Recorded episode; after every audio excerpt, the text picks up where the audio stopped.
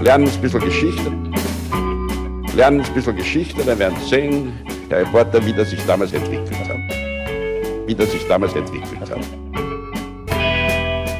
Hallo und herzlich willkommen bei Geschichten aus der Geschichte. Mein Name ist Richard. Und mein Name ist Daniel. Und wir sind zwei Historiker, die sich hier Woche für Woche eine Geschichte erzählen.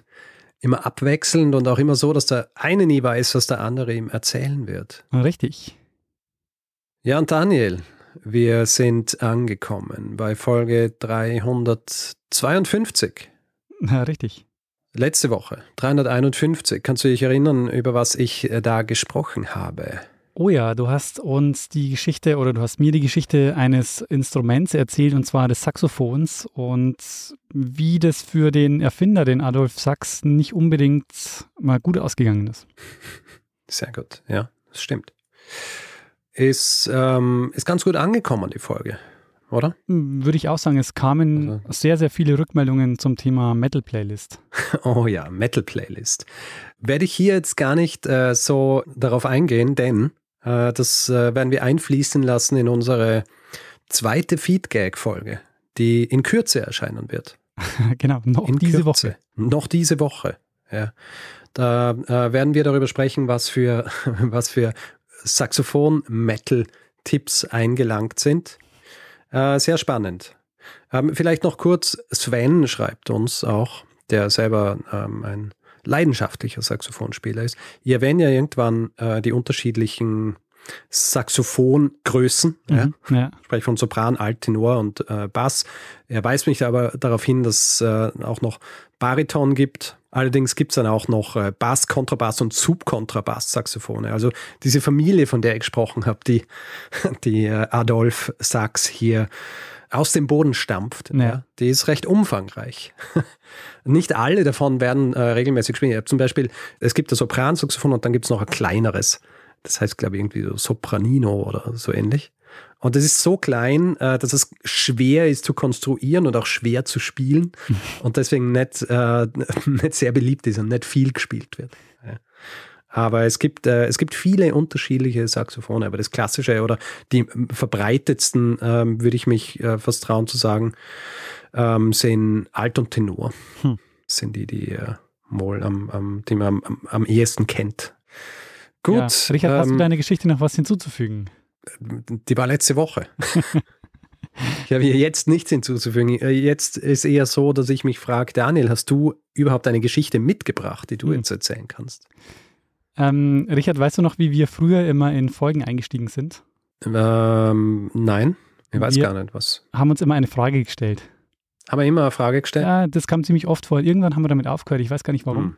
Ist halt so, ist so klischeehaft. Ja. ja. Wer macht es schon am Anfang von einem Geschichtspodcast Fragen stellen? Ich lasse diese Tradition jetzt aber wieder aufleben.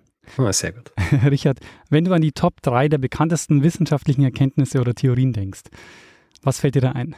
Ähm, puh, die drei Gesetze der Thermodynamik. Mm, ja. Ähm, Relativitätstheorie. Ja. Und äh, dritte fällt mir jetzt auf die Schnelle gar nichts ein. Ah, okay. Also ich habe auch darüber nachgedacht, was mir als erstes in den Sinn gekommen ist, waren die Keplerschen Gesetze. Mhm. Auch Relativitätstheorie, würde ich sagen, ist wahrscheinlich auf jeden Fall in den Top 3. Und die Evolutionstheorie noch. Ach so, natürlich, ja. ähm, Stimmt. Und ich denke, die können wir auch in die Top 3 packen, oder? Ja. Sehr gut. Und die Evolutionstheorie, die verbinden wir vor allem mit dem einen Namen, mit Charles Darwin.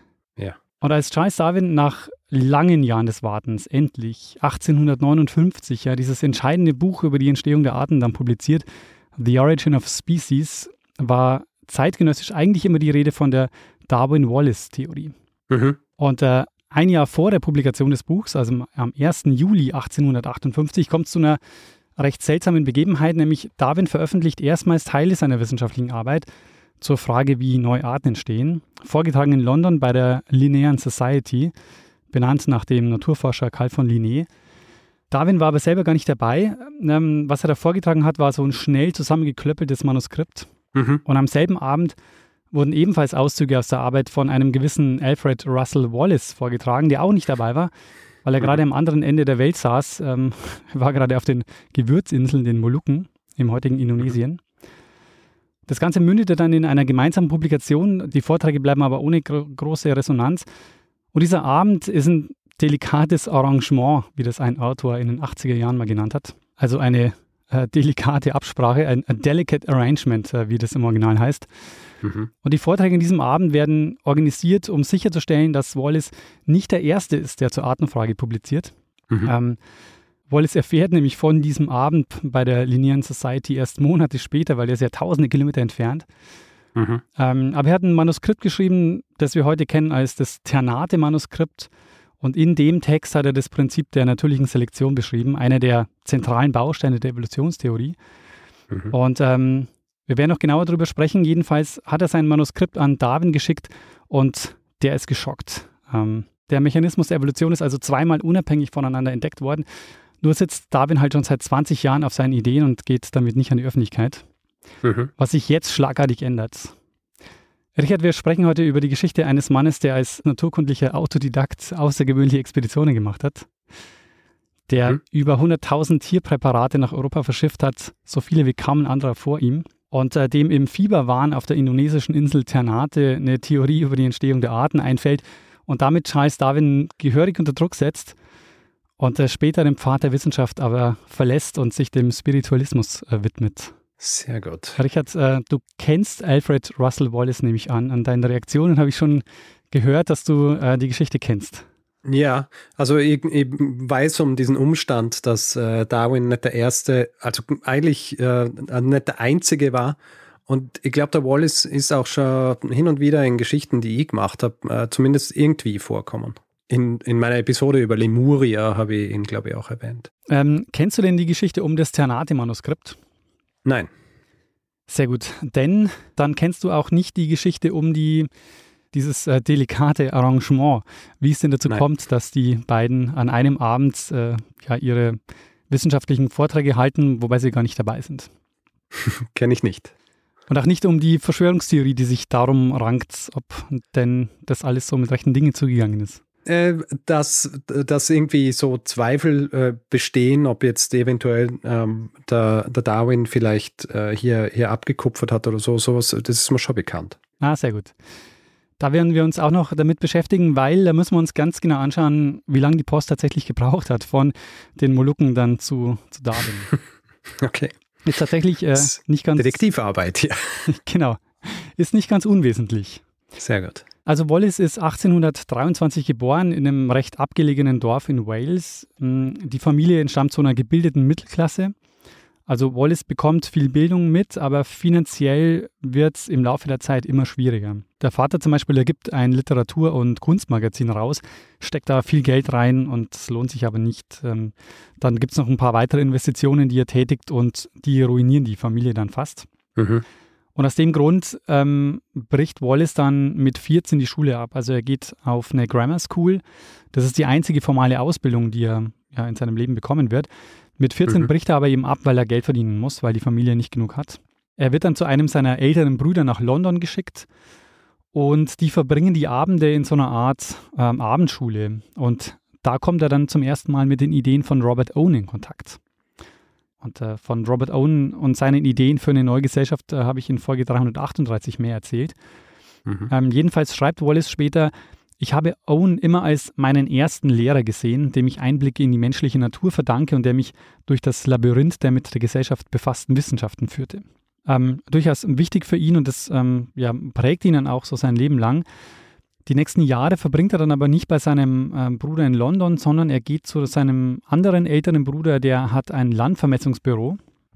Und äh, deshalb arbeitet Wallace jetzt einige Jahre als Landvermesser. Und diese Arbeit ist sehr wichtig für ihn, also auch für seine spätere Tätigkeit, weil er lernt halt ganz viel, was er dann auf seinen Expeditionen braucht. Also Kartenzeichnen zum Beispiel, die mathematischen Grundlagen dafür, dann Geologie, also er verbringt ganz viel Zeit in der Natur und ist im ganzen Land unterwegs. Mhm. Und ähm, der Vater stirbt dann 1843 und es kommt überhaupt ähm, zu einer Krise. Also die, dieses Landvermessungsbüro ähm, bekommt auch keine Aufträge mehr und deshalb ist er dann auf der Suche nach einem anderen Job und wird dann 1844 Lehrer in Leicester. Und äh, dieses Jahr 1844 wird für ihn sehr prägend sein. Das ist übrigens auch ein sehr prägendes Jahr für die Evolutionstheorie, wie wir gleich sehen werden. Jedenfalls Das ist das erste und einzige Mal in seinem Leben, dass er eine bezahlte Anstellung hat. Er bleibt aber auch nur ein Jahr. Aber es passieren zwei Dinge, die entscheidend sind. Und zwar zum einen liest er Bücher, die ihn sehr prägen.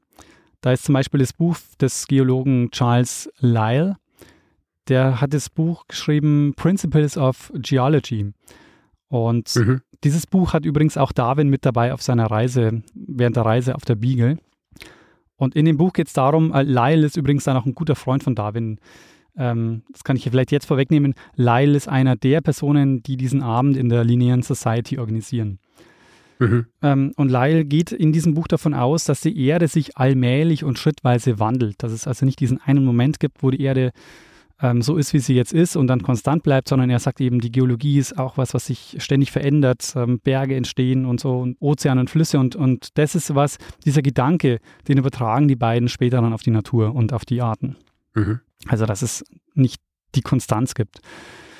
Ähm, was heißt also, äh, später, äh, später stimmt eigentlich gar nicht, denn äh, Darwin schreibt 1844, das ist genau in dem Jahr, ähm, in dem Jahr, in dem Wallace Lehrer wird, da schreibt Darwin seinen ersten Entwurf über die Entstehung der Arten, immerhin 230 Seiten.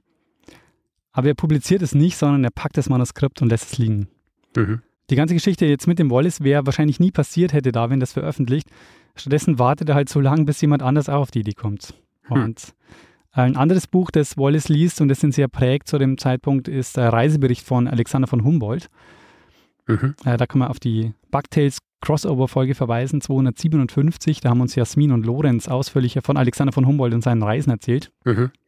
Und die entscheidende zweite Sache, die 1844 passiert für Wallace, ist, er macht eine Bekanntschaft und zwar der junge Kaufmannsgehilfe Henry Walter Bates. Der, den lernt er kennen und der hat ein Hobby, von dem ist Wallace ähm, sehr begeistert, nämlich Bates sammelt Insekten. Mhm. Und so verbringen die beiden bald jede freie Minute damit, vor allem Käfer so, äh, und so zu sammeln. Und er lernt halt die biologische Vielfalt kennen, aber ähm, verbringt auch viel Zeit in der Natur und sammelt eben sehr leidenschaftlich äh, dann Insekten und Käfer. Und im Grunde ist er jetzt schon Evolutionist, also er geht schon davon aus, dass sich die Arten verändern. Das ist schon so eine Grundüberzeugung, die er hat. Was ihm aber halt jetzt noch fehlt, ist der Mechanismus, der dahinter steckt. Und der Einzige, der, der weiß oder der eine Idee hat, welcher Mechanismus dahinter steckt, ist Darwin. Aber der hat ja seinen Entwurf in der Schublade gelassen. Mhm. Von dem weiß noch niemand was. Aber die Zeit als Lehre, die währt nur recht kurz, weil sein Bruder stirbt 1845 und er übernimmt dann den Landvermessungsbetrieb. Und der läuft zu dem Zeitpunkt auch gar nicht so schlecht, weil dank des Eisenbahnbooms braucht es viele Streckenvermessungen. Es ist aber trotzdem so, so richtig glücklich wird er jetzt nicht damit. Also der Bates, der kommt ihn dann auch besuchen, zwei Jahre später, 1847. Und die beiden beschließen jetzt, Geld zu sparen für eine Reise zum Amazonas, wo sie dann ihre Insektensammlung äh, deutlich erweitern wollen. Aber noch mehr, weil sie entwickeln jetzt ein Geschäftsmodell. Und zwar wollen sie vom Verkauf der exotischen Arten an Museen, Naturforscher und Privatsammler leben. Und sie finden dann auch jemanden, der das für sie dann macht. Also der Samuel Stevens, der ist so ein Naturalienhändler. Und sein Bruder, also der Bruder von Stevens, der hat ein Auktionshaus für zoologische Objekte. Und das passt halt jetzt super zusammen, weil äh, die sammeln die Tiere, schicken sie nach Europa und der Stevens verkauft sie dann für sie. Mhm. Und von dem Geld wollen die beiden dann äh, leben und ihre Expedition finanzieren. Und dieser Stevens wird deshalb auch für Wallace so zur ja, wichtigsten Kontaktperson in Europa, weil die sind eigentlich immer in Kontakt und schreiben sich Briefe und Wallace schickt auch immer wieder Kisten mit Insekten und anderen Tieren. Und der Verkauf ermöglicht ihm jetzt dann auch, so lange auf Reisen zu gehen. Wir werden jetzt gleich sehen, er wird vier Jahre lang am Amazonas bleiben und dann aber nochmal acht Jahre nach Malaysia und die Philippinen reisen. Also er ist wirklich lange Zeit unterwegs. Und auch nach seiner Rückkehr kann er dann viele Jahre gut von dem Geld leben, was er da verdient durch, diese, ähm, durch den Verkauf dieser, dieser Sammlungen. Mhm. Die erste Reise geht jetzt auch los, 1848, wird vier Jahre dauern und das Geschäftsmodell geht voll auf. Also die machen jeden Tag, machen sie sich auf zum Insektensammeln und schicken dann schon bald die erste Frachtkiste mit äh, 553 Arten an Tag- und Nachtfaltern, 450 Käferarten und weiteren 400 Arten an den Stevens. Also das sind Maßstäbe, die für die Sammlungen in Europa natürlich ähm, grandios sind, so viele neue Arten zu bekommen. Mhm. Gleichzeitig ist es halt auch so, dass diese ganzen Sammlungen, ähm, diese Naturaliensammlungen, die sind halt auch so ein beliebtes Genre zu der Zeit. Also auch so ganz viele ähm, Reiche legen sich dann so eigene Kabinette an, wo sie dann so, so Tiersammlungen haben. Mhm. Die sammeln aber nicht nur ähm, Insekten, also neben Käfern und Schmetterlingen sammeln sie auch Vögel, Fische, Säugetiere und alles, was, sie, was er nicht trocken aufbewahren kann, äh, legt er in Cachaça ein, so ein mhm. Schnaps mhm. aus Zuckerrohr. Also Bates und Wallace, die beschließen dann irgendwann, äh, dass sie sich trennen, aber nicht, weil sie sich jetzt streiten oder so. Und sie werden ihr Leben lang auch noch freundschaftlich in Kontakt bleiben. Aber sie wollen jetzt nicht mehr gemeinsam sammeln. Und sie werden sich jetzt am Amazonas auch nicht mehr sehen. Der Bates bleibt da nämlich viel länger. Der bleibt da insgesamt elf Jahre. Findet in der Zeit immerhin 8000 neue Arten und wird damit zu einem der ja, bedeutendsten Insektenkundler seiner Zeit. Was sich bei Wallace aber jetzt schon beobachten lässt, ist, dass er auch theoretische Überlegungen anstellt. Also das kann man in seinen Notizbüchern dann nachvollziehen. Zum Beispiel ähm, macht er sich Gedanken über die Verbreitung der Arten. Also er, er, fragt sich zum Beispiel, warum lebt eine Art nur auf der einen Seite vom Fluss und nicht auf der anderen Seite, obwohl die Bedingungen ja eigentlich sehr ähnlich sind. Mhm. Ähm, er notiert eben auch sehr genau, wo er was findet und so. Und das ist auch was, was er von Darwin lernt. Darwin ärgert sich nämlich äh, später, dass er nicht, nicht genau genug notiert hat, wo er welche ähm, Entdeckung oder wo er welche Tiere gesehen hat. Und das macht, macht er sehr genau und sehr gewissenhaft. Ähm, da er von vielen Tieren, also von vielen Arten, findet er eben viele Tiere und ähm, deshalb fällt ihm auch sehr schnell auf, dass die dass es eine sehr große Bandbreite einer natürlichen Variation gibt. Und das wird ihm immer mehr bewusst. Und so wird er also jetzt im Laufe der Zeit immer mehr vom reinen Sammler zum Naturforscher. Das ist aber so ein langer Prozess, der sich über Jahre äh, hinzieht, aber das ist was, was man bei ihm ähm, beobachten kann, dass er eben vom Sammler zum Forscher wird.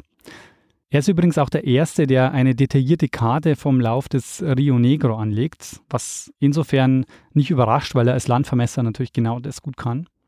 Mhm. Auch von Krankheiten bleibt er nicht verschont. Also er bekommt Malaria mit schweren Fieberschüben. Die Ruhe schwächt ihn auch äh, über eine lange Zeit.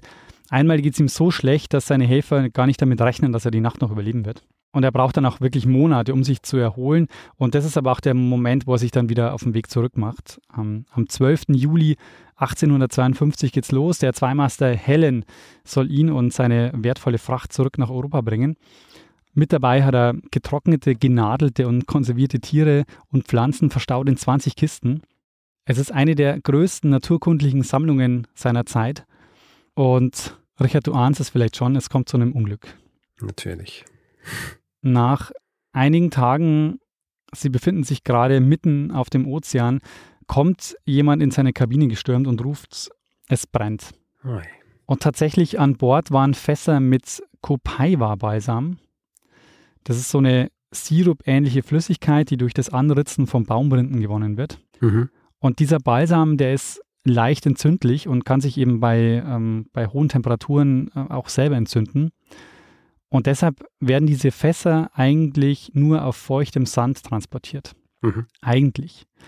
Der Kapitän der Helen wusste das nicht und ähm, diese Fässer entzünden sich. Es kommt zu einem Schwelbrand, der sich ausbreitet und naja, es weitet sich immer mehr aus und irgendwann ist klar, das Schiff ist nicht zu retten. Wallace rennt nochmal in die Kabine zurück, greift einmal rein und das, was er da zu greifen bekommt, das ist das Einzige, was er retten kann. Ähm, es sind zwei Reisetagebücher und seine Karte vom Rio Negro. Alles andere muss er hm. zurücklassen. Oh man. Am 7. August 1852 sinkt das Schiff mitten im Ozean. Und eigentlich denkt man jetzt, oh Gott, diese Sammlung ist weg und äh, das ist ein wahnsinniger Verlust für die Wissenschaft. Aber in dem Moment ist es gar nicht sein größtes Problem, weil die Crew und er sitzen jetzt in den Rettungsbooten mitten auf dem Ozean und bald wird ihnen das Essen und vor allem das Trinken ausgehen. Mhm. Und wie durch ein Wunder werden sie am 15. August, also nach über einer Woche, äh, von einem Schiff entdeckt, das sie aufnimmt. Sie waren zu dem Zeitpunkt noch 300 Kilometer von den Bermudas entfernt und also wer weiß, ob sie das jemals erreicht hätten. Mhm. Und so kommt aber Wallace dann nach 80 Tagen wieder in London an.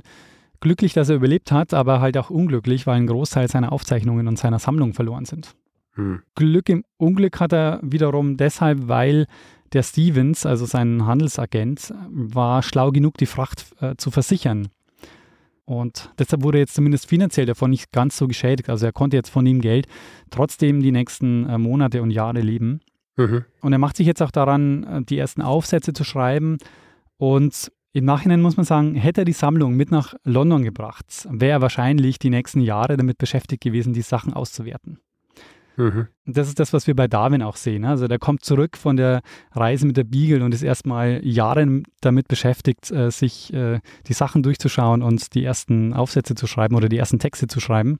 Und bei Wallace ist es jetzt anders, weil er ist zurück und er plant schon die nächste Reise.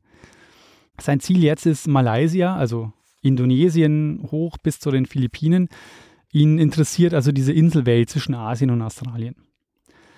Mhm. Ein Gebiet, in dem wir auch schon mal waren, das sind nämlich die Banda-Inseln, also Teil der Molukken, die als Gewürzinseln bekannt sind und lange Zeit von den Kolonialmächten umkämpft waren.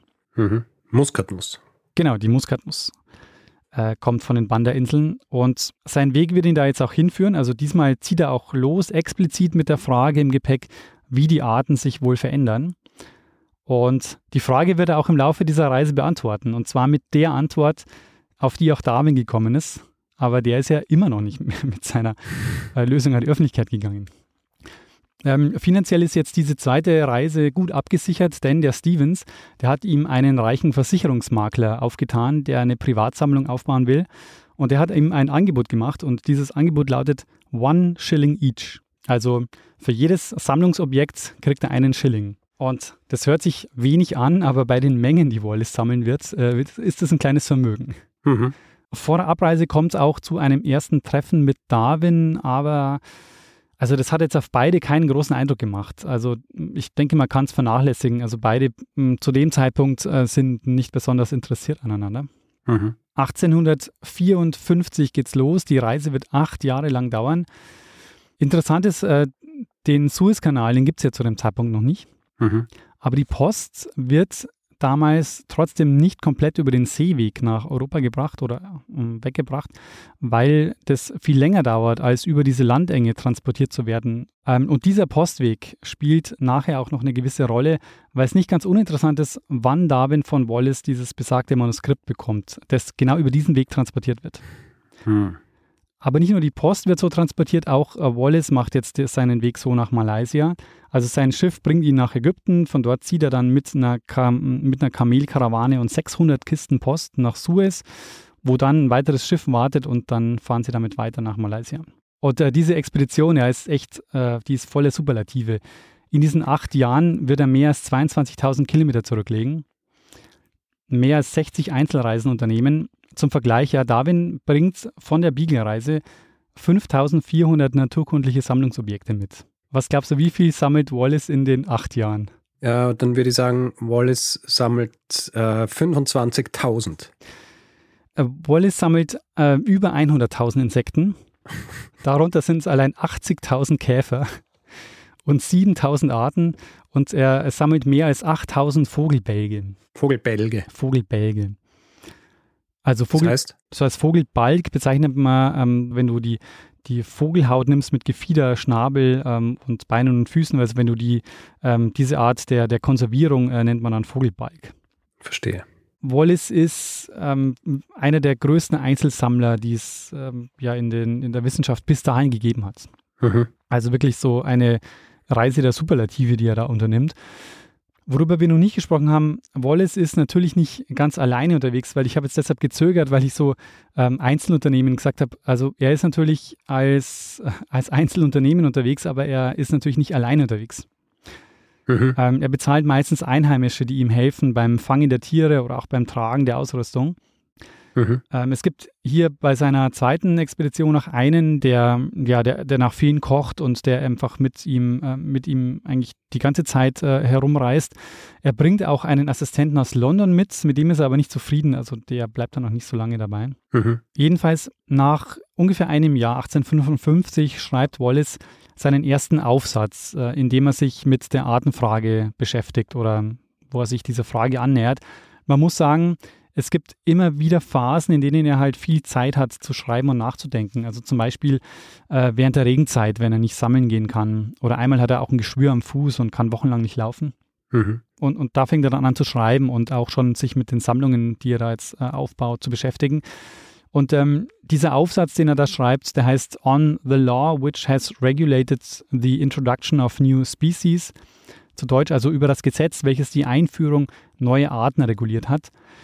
Den schickt er auch an den Stevens nach London und der wird dann auch sofort abgedruckt, äh, noch im September 1855. Und da schreibt er einen Satz, der, der schon sehr prägend ist für das, was er dann jetzt dann später entdecken wird. Er schreibt nämlich, jede Art ist sowohl räumlich als auch zeitlich aus einer vorher existierenden, nahe verwandten Art in Erscheinung getreten. Hm. Also er ist schon sehr nah dran an der Idee der, der Evolution. Und das ist ein Aufsatz, den hat Darwin auch gelesen und er könnte jetzt eigentlich schon gewarnt sein, dass ihm da jemand wirklich auf der Spur ist. Und tatsächlich wird er auch gewarnt. Der Lyle, der Geologe, von dem ich vorhin schon gesprochen habe, der sagt zu ihm auch, ähm, jetzt könntest du langsam mal was dazu publizieren. Ähm, es könnte wirklich sein, dass dir da jemand auf der Spur ist. Aber noch fehlt halt Wallace die Idee, welches Prinzip oder welcher Mechanismus dahinter steckt, hinter dem Artenwandel. Und mhm. das fällt eben auch Darwin auf. Und deshalb fühlt er sich da noch nicht so unter Druck. Äh, was allerdings halt mit diesem Aufsatz passiert ist, dass sich jetzt Wallace ähm, etabliert hat als Naturforscher. Also jetzt wird er, ab dem Zeitpunkt wird er nicht nur als Sammler wahrgenommen, sondern auch wirklich als Forscher. Mhm. Und ähm, zwei Dinge kommen in dem Aufsatz vor, die wir eigentlich mit Darwin verbinden. Deshalb ist dieser Aufsatz auch so interessant. Und zwar zum einen äh, schreibt ähm, hier Wallace von den Galapagos-Inseln als wichtiges Beispiel für Artenwandel und Vielfalt. Was äh, komisch ist, weil er war gar nicht da, sondern Darwin war dort. Aber bevor Darwin drüber schreibt, schreibt Wallace drüber. Und zum anderen die grafische Umsetzung der Evolution so als weit, sich als weit verzweigender Baum. So wird die Evolution ja ganz oft dargestellt. Mhm. Und zum ersten Mal publiziert wurde das von Wallace. Äh, der hat dieses Bild einer knorrigen Eiche verwendet. Und es ist interessant, weil ähm, Darwin hat dann auch, also der liest dann auch dieses, diesen Aufsatz von, von Wallace und ähm, hat natürlich auch schon an den Baum als grafische Darstellung gedacht. Also das ist jetzt nichts, was äh, Wallace ihm vorwegnimmt, aber er ist eben der Erste, der es jetzt publiziert. Wir kennen nämlich sein Exemplar von diesem Wallace-Aufsatz und da notiert er an den Rand, er verwendet meinen Baumvergleich und kommt aber ansonsten zu dem Schluss, nothing very new. Also nichts Neues. Hm. Ist auch kein Wunder, weil eben ja dieses Prinzip noch nicht äh, mit, mit drin ist. Mhm. Ein Jahr später, also im Oktober 1856, beginnt jetzt ein Briefwechsel zwischen Darwin und Wallace. Und einige von diesen Briefen sind verloren gegangen, was dazu führt, dass eben viele Fragen für uns heute offen bleiben. Aber wir wissen eben, dass Wallace diesen Briefwechsel 1856 beginnt und Darwin antwortet ihm im Mai 1857. Und das Interessante ist, dass Darwin in diesem Brief so einen Punkt macht. Also er sagt so, er macht deutlich, wer hier die Expertise hat, wenn es um die Artenfrage geht. Mhm. Darwin schreibt nämlich zu Wallace, ähm, dass er den Aufsatz gelesen hat und dass er das auch sehr interessant findet und dass er dem, dem meisten auch zustimmen kann. Aber er schreibt dann diesen Satz, in diesem Sommer ist es 20 Jahre her, Ausrufezeichen in Klammern, macht er extra, als ich mein erstes Notizbuch über die Frage, wie und in welcher Weise sich Arten und Varietäten voneinander unterscheiden, öffnete. Also er macht deutlich, ähm, ist nett, dass du dich mit der Frage jetzt auch beschäftigst, aber ich äh, bin da schon seit 20 Jahren dran. Und er schreibt dann weiter, dass er jetzt gerade an einem Buch schreibt, aber dass er dann noch zwei Jahre braucht. Aber er, er nimmt gerne ähm, Hinweise von ihm entgegen, um, um einfach die, die Erfahrung, die Wallace hier macht, mit in das Buch mit einzuarbeiten. Aber das war es dann mhm. auch schon. Mehr Zusammenarbeit äh, kann sich Darwin hier nicht vorstellen. Mhm. Also er, macht eigentlich deutlich, dass Wallace kann gerne zuarbeiten, aber mehr auch nicht. Und Wallace fragt dann natürlich nach, äh, was denn jetzt so die Antwort zur Artenfrage ist, die Darwin so im Sinn hat. Und darauf antwortet dann Darwin, es ist wirklich unmöglich, äh, meine Ansichten hier in einem Brief zu erläutern, was die Ursachen und Wege von Variation in der Natur angeht. Also er sagt eigentlich, äh, mit, mit dir will ich jetzt hier nicht in diese wissenschaftliche Diskussion einsteigen. Ja. Und das Interessante ist, mitten in diesem Briefwechsel, der ja 1856 beginnt, hat Wallace jetzt den entscheidenden Einfall, nämlich im Februar 1858. Während eines Fieberschubs, also er hat Malaria, und währenddessen kommt er auf die Idee oder fällt ihm ein die Idee, die er nennt General Principle. Das ist das, was Darwin als natürliche Selektion bezeichnet. Mhm. Nachdem es ihm wieder besser geht, ähm, setzt er sich hin, drei Tage lang schreibt er durch an einem Manuskript und es kommt raus der Aufsatz on the tendency of varieties to depart indefinitely from the original type. also zu Deutsch, über die Neigung der Varietäten, sich unbegrenzt aus ihrer Ausgangsform zu entwickeln. Der Text ist 20 Seiten lang und enthält im Grunde genommen das, was Darwin als die natürliche Selektion bezeichnet. Und mhm. jetzt kommt's, er schickt ihn, man würde erwarten, dass er ihn jetzt an Stevens schickt und der ihn dann publizieren lässt, so wie es bei den anderen Artikeln auch war. Und mhm. ausgerechnet mhm. bei diesem Artikel macht er es nicht. Er schickt ihn nicht Stevens, sondern er schickt ihn an Darwin. Mhm. Und das ist schon seltsam, weil er mit Darwin eigentlich ja nur diesen Briefkontakt hatte und Darwin jetzt auch nicht so besonders freundlich war zu ihm. Ja. Und hätte er ihn jetzt an Stevens geschickt, wäre der Aufsatz wahrscheinlich gleich publiziert worden und Wallace wäre der Erste gewesen, der die Lösung zur Artenfrage veröffentlicht hätte. Mhm. Und eine Woche später, am 9. März 1858, wird die Post abgeholt. Mhm. Und dieses Ternate-Manuskript ist jetzt also auf dem Weg zu Darwin. Und an der Stelle gibt es also diese Ungereimtheiten, weil es ist nicht ganz klar, wann Darwin diesen Brief äh, bekommt mit dem Manuskript. Weil er macht nämlich genau in der Zeit ein paar Veränderungen in seinem Artenmanuskript. Also hm. es ist so, am Original, und das ist überliefert, das äh, können wir quasi sehen, hat er zu dem Zeitpunkt 41 Seiten eingefügt. Und man kann sehen, dass es eingefügt ist, weil es ist anderes Papier, das da, das da reinkommt. Mhm. Was wir wissen oder was feststeht, ist, dass er tatsächlich geschockt war, als er dieses Manuskript zum ersten Mal liest. Ähm, Woher wissen wir, dass, dass er geschockt war? Weil er, also äh, zwei Gründe. Zum einen wissen wir, dass er einige Tage nichts in sein Tagebuch schreibt, was sehr ungewöhnlich war. oh. Und zum ja. anderen wird er jetzt gleich ähm, an den Lyle schreiben und er, er, wird ihm sogar zweimal schreiben und der wird dann reagieren. Das werden wir uns gleich anschauen. Vielleicht mhm. noch kurz ähm, zum Prinzip der natürlichen Selektion. Ich habe das jetzt immer so vorausgesetzt, ähm, dass das irgendwie schon klar ist, was damit gemeint ist.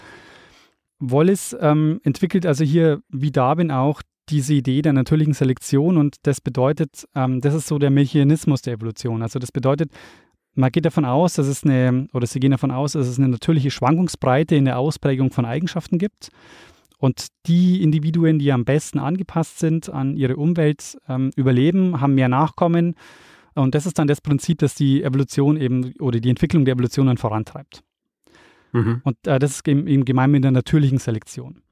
Und ähm, bei Wallace hört sich das im Original so an, er sagt, nützliche Abweichungen werden die Tendenz haben, sich anzuhäufen, nutzlose oder verderbliche wieder zu verschwinden. Und beide gehen da, ähm, oder beide haben da diese Idee von dem Überlebenskampf. Das übernehmen sie von dem Thomas Malthus. Der hat da diese, diese prägende Idee zur Bevölkerungsentwicklung, äh, die heißt The Principle of Population. Mhm. Und das Interessante ist, die haben, das haben beide gelesen und beide übertragen das dann wieder zurück auf die Natur. Also die sagen eben, die Arten haben mehr Nachkommen ähm, als, als überleben können und diejenigen, die überleben, sind eben die, die am besten angepasst sind. Dieser äh, Mertes, der ist eigentlich äh, quasi ein früher Ökonom gewesen. Oder? Genau, der ist einer der Begründer der Nationalökonomie, glaube ich. Hm. Und weil ich jetzt gesagt habe, Darwin ist, äh, Darwin ist geschockt, also Darwin schreibt, nachdem er das Manuskript erhalten hat, an den Lyle, Niemals habe ich eine verblüffendere Übereinstimmung gesehen. Wenn Wallace meinen Entwurf aus dem Jahr 1852 vor sich hätte, wäre ihm kein besserer Auszug daraus gelungen. Selbst seine Begriffe stehen jetzt als Überschriften über meinen Kapiteln. Und jetzt hat Darwin tatsächlich Angst, dass er nicht derjenige ist, der ähm, als erstes publiziert. Er schreibt nämlich dann weiter, bitte senden Sie mir das Manuskript zurück. Also er hat dem Lyle das Manuskript geschickt. Bitte senden Sie mir das Manuskript zurück. Er hat mich nicht gebeten, es zu veröffentlichen, aber ich werde ihm selbstverständlich sofort schreiben und ihm anbieten, es in irgendeine Zeitschrift zu schicken. Und dann schreibt er enttäuscht weiter, so wird denn alle meine Originalität, welche Bedeutung sie auch immer haben möge, zunichte gemacht. Hm. Ähm, also Darwin ist tatsächlich jetzt enttäuscht und hat Angst, dass die, ähm, dass die Evolutionstheorie, die noch nicht so heißt, aber die wir jetzt so nennen, äh, dass die eben nicht an ihm äh, wissenschaftlich hängen bleibt, sondern an Wallace. Mhm. Und jetzt kommt Lyle und er hilft ihm jetzt aus der Patsche. Ähm, gemeinsam mit einem anderen Forscher entwickeln sie die Idee dieses delikaten äh, Arrangements. Ähm, er sagt nämlich, na, wie wäre es eigentlich, wenn wir den Aufsatz bei der Linnean Society vorstellen und sich Darwin ebenfalls mit dem Text beteiligt, dann kann niemand sagen, Wallace wäre der Erste gewesen. Und Wallace wäre dann auch Genüge getan, weil sein Text würde dann auch der Öffentlichkeit vorgestellt. Mhm. Und so machen sie es dann auch. Äh, es beginnt diese seltsame Veranstaltung, die im Grunde ist die der Beginn der modernen Evolutionsbiologie. Aber es musste halt echt schnell gehen, weil sie hatten nicht viel Zeit bis zur nächsten Sitzung und Darwins Text ist daher auch so eine recht schnell zusammengewürfelte Ansammlung seiner Ideen. Und er hat sie wohl auch gar nicht selber zusammengestellt, weil er hat in dem Moment nicht so viel Zeit und Kraft, ähm, sich damit zu beschäftigen, weil eines seiner Kinder ist in der Zeit krank und stirbt auch kurze Zeit drauf. Hm. Ähm, und kurz nach diesem Abend, also man muss sich das vorstellen, ne, das werden diese beiden Vorträge vorgelesen. Weder Wallace noch, ähm, noch Darwin sind überhaupt dabei. Und es muss wohl auch, sagen wir mal, ein bisschen langweilig gewesen sein. Also es, es ist überhaupt keine Diskussion, es kam keine einzige Nachfrage, es kam keine Diskussion auf und es also veräppt so ein bisschen. Hm. Anschließend werden die beiden Vorträge unter einem gemeinsamen Titel veröffentlicht. Also es ist schon echt alles sehr ungewöhnlich. Ähm, und das Beste ist, Wallace sitzt am anderen Ende der Welt und weiß nichts davon. Also weder vom Abend bei der Linear Society yeah. noch von der gemeinsamen Publikation erfährt er einfach nicht. Erst später, nachdem es alles passiert mhm. ist. Ähm, und Wallace schreibt dann auch später, weil er erfährt auch erst tatsächlich nach dem Tod von Darwin, wie das ablief äh, zu dem Zeitpunkt. Ähm, und er schreibt dann an den Sohn von Darwin, oh, ich hatte ja keine Ahnung, wie ich ihren Vater erschreckt habe. Aber eine Frage ist jetzt noch offen, und zwar ähm, hat Darwin eine Idee von Wallace übernommen, ohne sie kenntlich zu machen. Und zwar bevor er zu Lyle geht und die Idee mit dem Arrangement losgetreten wird. Da geht es nämlich um das Prinzip der Divergenz. Also das heißt, diese Idee, dass ständig Variationen auftreten bei allen Arten, dass es also diesen perfekten Zustand gar nicht gibt, sondern dass eigentlich, dass es keine Konstanz gibt, sondern dass eigentlich, dass es immer, also dass die Variationen der Normalfall sind und aus sich und aus dieser, aus diesen Variationen sich dann, dass das die natürliche Selektion vorantreibt. Und das ist nämlich die Idee, die steckt in Wallace Aufsatz und das ist die Idee, die Darwin jetzt in sein Manuskript einfügt. Und zwar Anfang Juni 1858. 41 Seiten fügt er da ein. Und die Frage ist, hat er zu dem Zeitpunkt das Senate-Manuskript schon bekommen oder hat er es noch nicht bekommen? Mhm. Und es gibt einige Darwin- und Wallace-Biografen und Biografinnen, die haben wirklich minutiös versucht, diesen Lauf der Postsendung nachzuvollziehen. Und man mhm. muss sagen, eigentlich kann man davon ausgehen, oder müsste man, also die meisten gehen davon aus, dass er eigentlich zu dem Zeitpunkt die Post schon hätte haben müssen, weil die nächste Post, also das nächste Schiff, kommt erst im Juli. Und da war der Abend in der Linear Society schon vorbei. Hm. Und es muss mhm. ja vorher gewesen sein. Ja. Ja, man weiß es, also es ist so, man weiß es tatsächlich nicht. Ähm, es gibt auch Darwin-Biografen, Biografinnen, die das für unbegründet halten und sagen, nee, dass sie beide auf diese Idee kommen, ist jetzt nicht ungewöhnlich zu diesem Zeitpunkt. Das liegt eh irgendwie so in der Luft. Hm. Aber es ist jedenfalls eine Frage, die wir nicht klären können. Es ist allerdings auch so, ähm, es ändert jetzt auch nichts grundsätzlich am Status von Darwin und Wallace. Mhm. Noch dazu, weil Wallace sich später freiwillig in die zweite Reihe gestellt hat. Das werden wir gleich sehen. Mhm. Darwin arbeitet jetzt nämlich unermüdlich, also ab dem Zeitpunkt jetzt. Jetzt hat er sich wirklich lange Zeit gelassen, ja? aber jetzt arbeitet er unermüdlich an der großen Publikation zur Entstehung der Arten. Mhm. Und kurze Zeit darauf, am 24. November 1859, ist es auch soweit, eines der bekanntesten und wichtigsten Bücher der Wissenschaftsgeschichte erscheint, On the Origin of Species by Means of Natural Selection. Das große Artenbuch von Darwin erscheint. Mhm. Und das Buch erreicht Wallace, da ist er immer noch auf den Molukken unterwegs und er schreibt dann zurück, Darwin hat der Welt eine neue Wissenschaft geschenkt und meiner Meinung nach sollte sein Name über denen aller Philosophen der Antike und der Neuzeit stehen. Man kann ihn nicht genug bewundern mit drei Ausrufezeichen. Und also er ist auch nicht der Meinung, dass hier Darwin quasi sein Werk gestohlen hat. Genau, überhaupt nicht. Also ähm, Wallace stellt sich voll hinter Darwin und äh, das auch wirklich von Anfang an. Also er sagt zum Beispiel auch später, mein Aufsatz hätte niemanden überzeugt oder wäre nur mehr als eine geistreiche Spekulation registriert worden, während ihr Buch die Naturforschung revolutioniert hat. Hm. Er schreibt er später in, ähm, in einem Brief an Darwin. Also er hat überhaupt nicht das Gefühl, dass er um seinen Ruhm gebracht wird oder dass seine Idee irgendwie geklaut wird. Ähm, und das Lustige ist, das fällt Darwin auch auf. Also Darwin schreibt dann irgendwann einen Notizeintrag, wo, wo er schreibt, was mir bei Mr. Wallace am meisten auffällt, ist, dass er mir gegenüber gänzlich ohne Eifersucht ist. ähm, also, das heißt, es kann sein, dass, da, dass, dass Wallace schon irgendwie im Werk von Darwin gesehen hat, dass er Dinge von ihm übernommen hat, aber er ist so ein Bewunderer von Darwin, dass er da nichts dagegen sagt. Das könnte sein, ja. Hm. Also, es war nämlich so, Darwin wollte eigentlich gerade ein anderes Buch schreiben. Also, der hätte immer noch nicht das Artenbuch gemacht. Mhm. Wer weiß, wann er das gemacht hätte. Äh, vielleicht so kurz vor seinem Tod oder so. Und, und Wallace zum Beispiel widmet auch seinen Reisebericht, den er dann später schreibt, als er zurück ist, den er widmet er auch Darwin. Und Ende der 1880er Jahre schreibt er auch ein Buch mit dem Titel Darwinism. Also er tut auch echt alles dafür, dass die Evolutionstheorie mit Darwin verbunden wird und nur mit Darwin. Ähm, Wallace kehrt dann schließlich 1862 zurück, also er bleibt acht Jahre dann ähm, dort äh, in Malaysia und den Philippinen, diese Ecke. Und was echt arg ist, bis zu seinem Tod ist er so unfassbar produktiv. Der schreibt bis 1913 747 Aufsätze. Das ist äußerst produktiv, ja. Und interessant ist jetzt bei Wallace, und das ist was, was jetzt in meiner Erzählung noch gar nicht vorkam, ähm, Wallace ist eine ziemlich widersprüchliche Person gewesen. Mhm. Also sofort in dem Moment, als er äh, wieder in Großbritannien ist, ja, der nimmt er an Seancen teil, äh, lässt sich in Trance versetzen, nimmt, äh, um mit Verstorbenen zu kommunizieren. Also er wird dann so ein bekannter Vertreter des Spiritismus.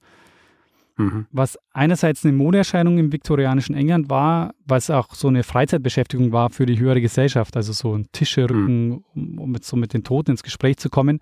So gruselig auf der einen Seite, aber halt auch faszinierend. Yeah.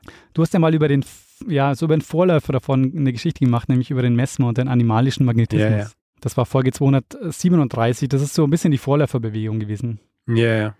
Lässt sich alles irgendwie so unter demselben Deckmantel, wenn man so will, oder Mantel irgendwie beschreiben. Und was du ja beschreibst, ist, dass Mesmer ja auch versucht, das Ganze wissenschaftlich zu begründen. Hm.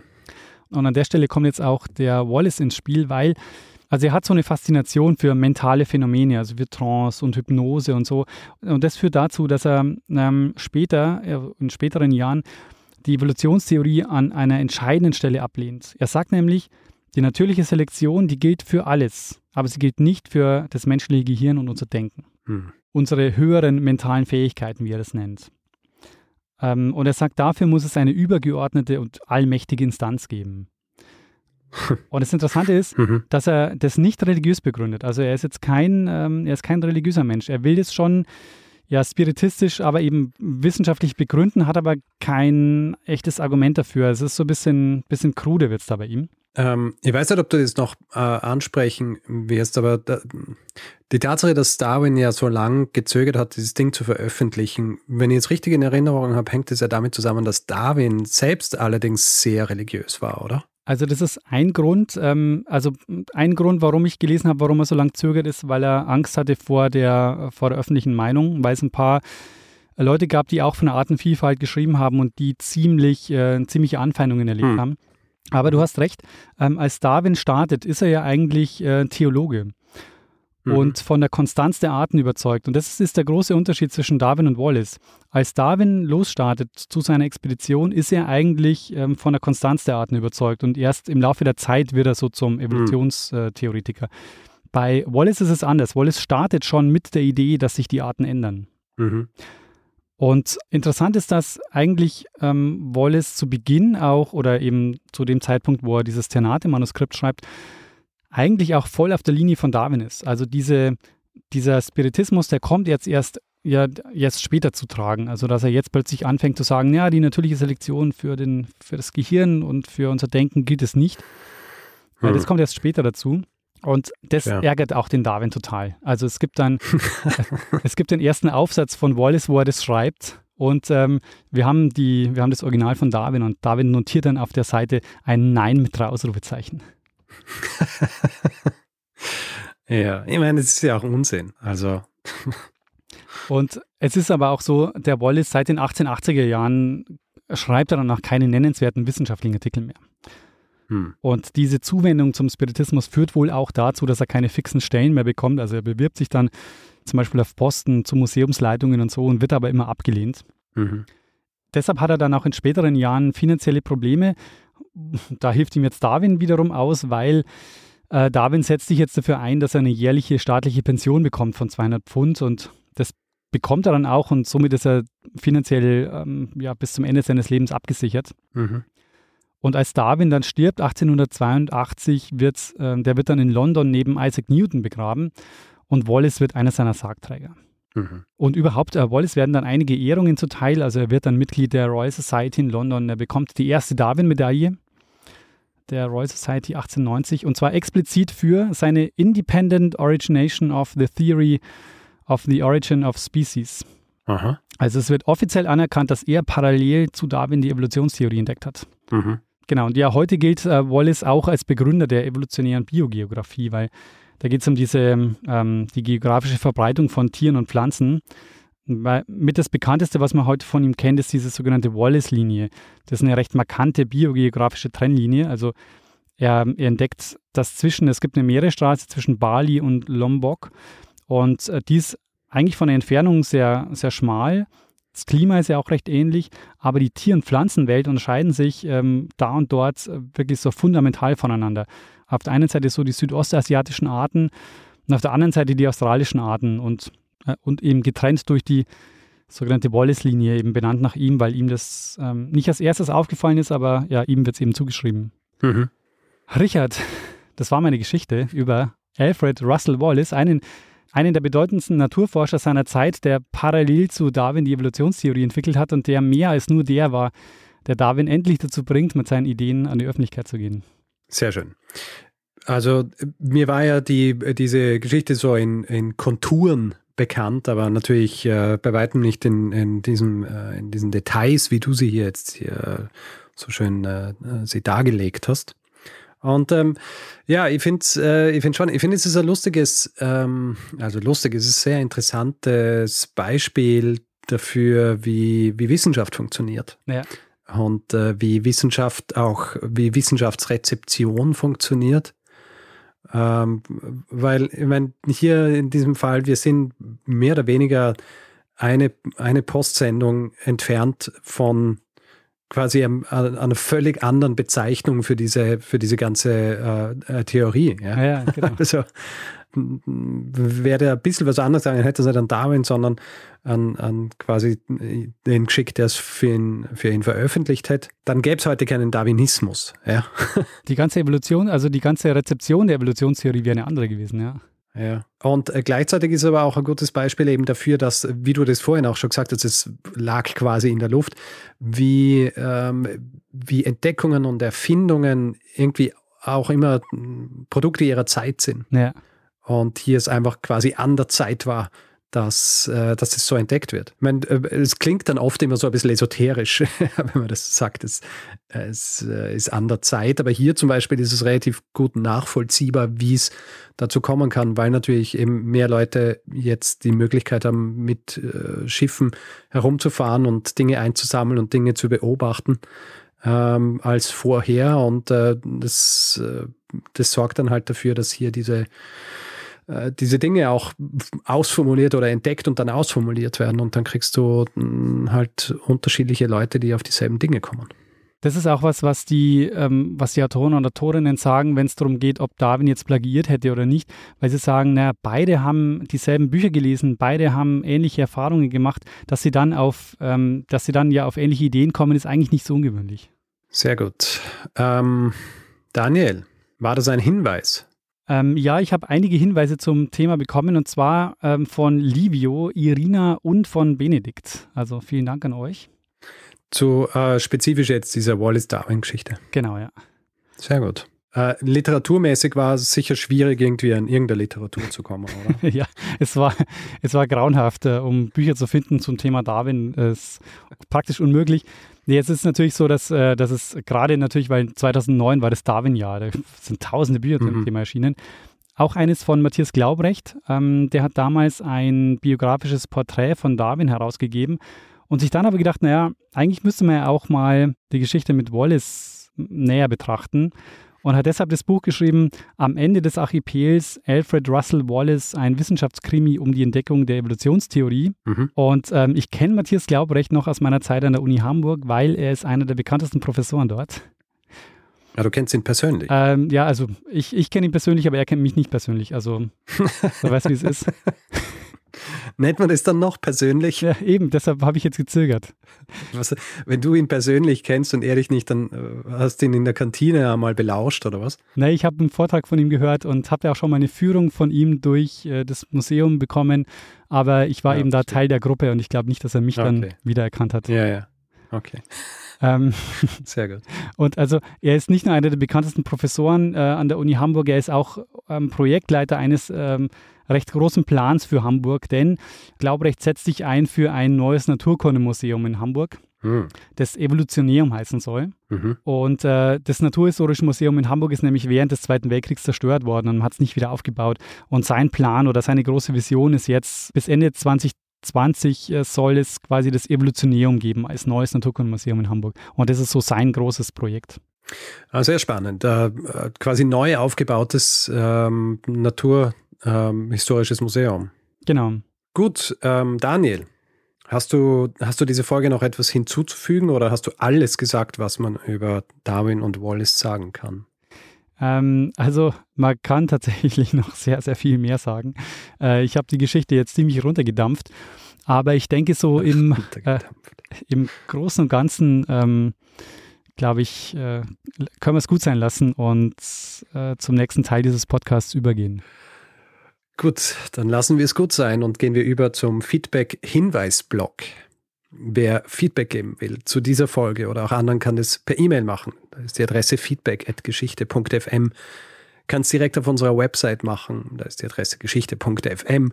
Kann es auf den unterschiedlichsten Kanälen machen. Twitter, Facebook, Instagram. Äh, da ist unser Name Geschichte FM. Wer uns auf Mastodon Feedback geben will oder folgen, kann das machen. Ähm, Im am besten einfach eingeben äh, geschichte.social, dann landet man direkt bei unserem Account. Wer uns reviewen will, Sterne vergeben und all solche Dinge, kann das zum Beispiel auf Apple Podcasts machen. Kann es auf panoptikum.io machen oder grundsätzlich überall, wo Podcasts bewertbar sind. Wer gerne ein T-Shirt tragen würde, auf dem unser Logo drauf ist und oder zum Beispiel auch ein Spruch von uns drauf ist, ähm, wo zum Beispiel draufsteht, lernen Sie ein bisschen Geschichte, Ah, sehr gut. Der geht am besten auf geschichte.shop und äh, wird dort fündig oder kann dort fündig werden, weil da gibt es auch noch viel mehr. Da gibt es auch Tasten, Taschen und solche Dinge.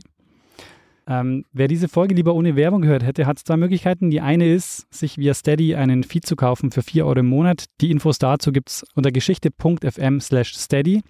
Die zweite Möglichkeit, bei Apple Podcasts gibt es den Kanal Geschichte Plus. Da bekommt ihr für 3,99 ebenfalls die Folgen ohne Werbung ausgeliefert. Wir bedanken uns in dieser Woche bei Mike, Christian, Kai, Lena, André, Silat, Elisabeth, Lisa, Achim, Andreas, Gero, Thomas, Oliver, Sebastian, Dennis, Philipp, Christine, Friedegard, Felix, Mitra, Fabian, Kim, Laura, Annika, Martin, Steve, Nicola, Florian, Christopher, Oliver, Laura, Sarah, Janosch, Daniel, Carsten, Felix, Tom und Jan. Vielen, vielen Dank für eure Unterstützung. Vielen herzlichen Dank. Tja, Richard, dann würde ich sagen. Geben wir dem einen das letzte Wort, das immer hat. Bruno Kreisky. Lernen ein bisschen Geschichte. Lernen ein bisschen Geschichte, dann werden Sie sehen, der Reporter, wie das sich damals entwickelt hat wie das sich damals entwickelt hat. Es ist ja auch irgendwie gut, dass das äh, mit Darwin verbunden ist, weil Wallaceism klingt komisch. Wallaceism. Wallace, Wallaceism. Ja, also da bietet sich Darwin an.